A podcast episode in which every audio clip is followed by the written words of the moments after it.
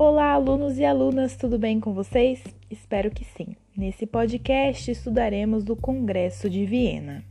Após a derrota de Napoleão, representantes europeus se reuniram em Viena, na Áustria. O objetivo deles era definir um acordo de paz após a derrota napoleônica. O congresso durou de maio de 1814 a junho de 1815 e debateu a reorganização do mapa político da Europa, tentando eliminar as influências liberais francesas.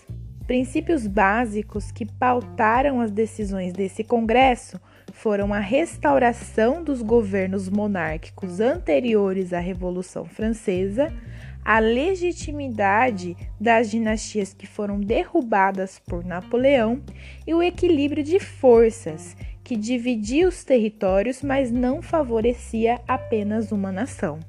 A partir desses princípios, algumas decisões foram tomadas. As principais são: a França pagou as nações prejudicadas pelas invasões napoleônicas e perdeu a sua marinha.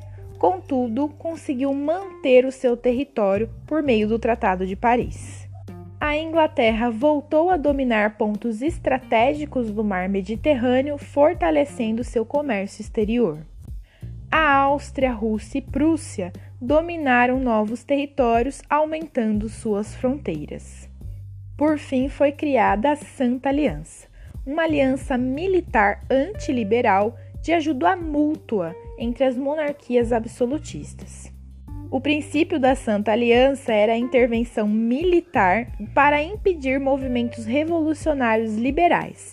A Santa Aliança visava garantir a preservação do absolutismo na Europa e do colonialismo na América. Falando em América, o Brasil, no Congresso de Viena, teve um grande dilema. Naquele período, Dom João, que era o governante de Portugal, estava transferido com a sua corte aqui no Brasil. No desejo de manter o trono português, mas não retornar à Europa, a solução foi elevar o Brasil a Reino Unido de Portugal e Algarves. Desse modo, juridicamente, o Brasil deixou de ser colônia e tornou-se um reino.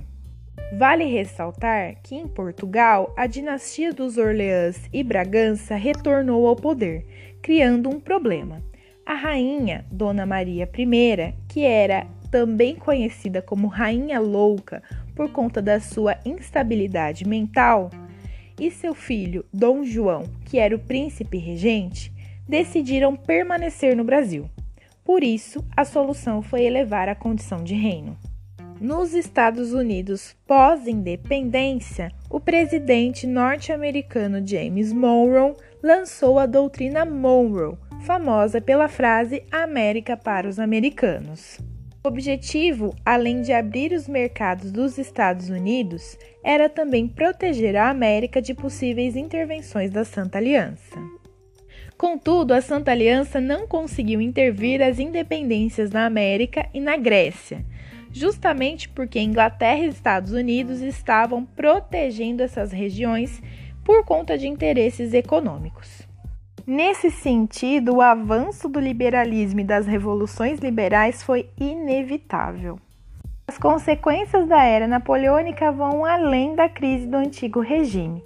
A influência de Napoleão difundiu os ideais do liberalismo e do nacionalismo, que são as bases das revoluções liberais e dos movimentos de independências das Américas.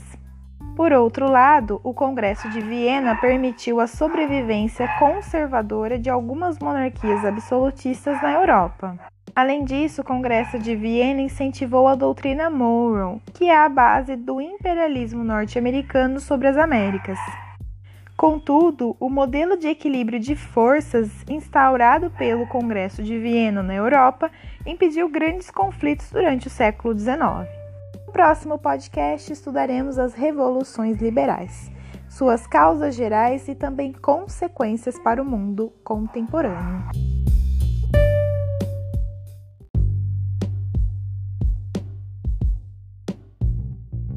Olá, alunos e alunas, tudo bem com vocês? Espero que sim. Esse é um podcast de continuação sobre os nossos estudos das revoluções liberais. Como vimos anteriormente, a era napoleônica foi responsável pela expansão de ideais liberais. Tudo isso gerou uma onda de revoluções entre 1820 e 1848. Vimos também que, por outro lado, o Congresso de Viena e a Santa Aliança tentaram impedir esse avanço e restauraram algumas monarquias absolutistas na Europa. Contudo, as causas das revoluções liberais eram baseadas em fatores ideológicos, políticos, econômicos e sociais. A soma desses fatores resultou em diversos movimentos pela Europa. Iniciando pelo primeiro bloco de revoluções em 1820, temos a Revolução Liberal do Porto, que ocorreu em Portugal. O objetivo era a recolonização do Brasil, com o retorno da família real a Portugal. Apesar de Dom João e sua corte retornarem a Portugal, as medidas recolonizadoras aceleraram o processo de independência do Brasil. Em 1820 também ocorreu a independência da Grécia, os princípios do nacionalismo foram fundamentais para esse processo. Já em 1830 ocorreu a queda dos Bourbons na França.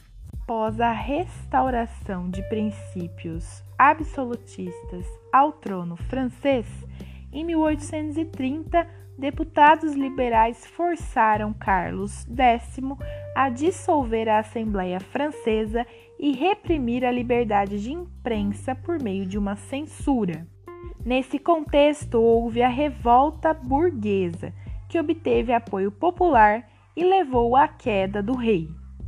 Esse movimento ficou conhecido como Jornadas Gloriosas. Contudo, a monarquia foi mantida pelo rei Luís Felipe de Orleans, que ficou conhecido como o Rei Burguês. Outro movimento de 1830 foi a independência da Bélgica. Assim como a Grécia, a Bélgica também passou por um processo de independência em relação a domínios exteriores. No caso da Bélgica, o domínio era holandês. No terceiro e último bloco de 1848 aconteceu uma revolução na França. O rei Luís Felipe, que era conhecido como rei burguês, atendia basicamente a setores da burguesia. Apesar de algumas mudanças, ele não atendeu a população por igual, que uniu forças de oposição na chamada política dos banqueiros. Socialistas, bonapartistas e republicanos conseguiram o apoio popular para pressionar o governo de Luís Felipe. O rei tentou reprimir violentamente esses movimentos, mas foi derrotado e abdicou do trono francês. Foi assim que se iniciou a proclamação de uma Segunda República Francesa, em que Luís Bonaparte, sobrinho de Napoleão, foi eleito e deu um golpe, criando o Segundo Império e intitulando-se como Napoleão III. Ainda em 1848 ocorreu a Primavera dos Povos revoluções liberais que ficaram conhecidas pelo despertar de povos na busca de independência e identidade nacional. Principais características eram marcadas pela consolidação de ideias nacionalistas e também o rompimento entre a burguesia e o proletariado.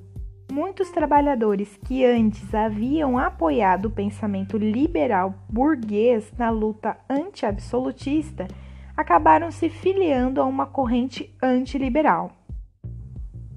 O movimento é marcado pelo lançamento de uma influente obra que se chama O Manifesto Comunista de Marx e Engels. A união dos proletários contra os interesses da burguesia serviu de inspiração para a criação de sindicatos e movimentos de melhorias para as condições de trabalho. Por fim, as revoluções liberais inspiraram alguns movimentos brasileiros. Em 1830, a Revolução Liberal levou à independência do Brasil, que foi liderada pelo príncipe regente Dom Pedro I. Já em 1830, as revoluções inspiraram a abdicação do imperador Dom Pedro I, que retornou a Portugal e se tornou rei. Por último, em 1848, as revoluções serviram de inspiração para a revolta praieira em Pernambuco. Esse foi um episódio sobre as revoluções liberais. Nós nos vemos nos próximos podcasts. Até mais!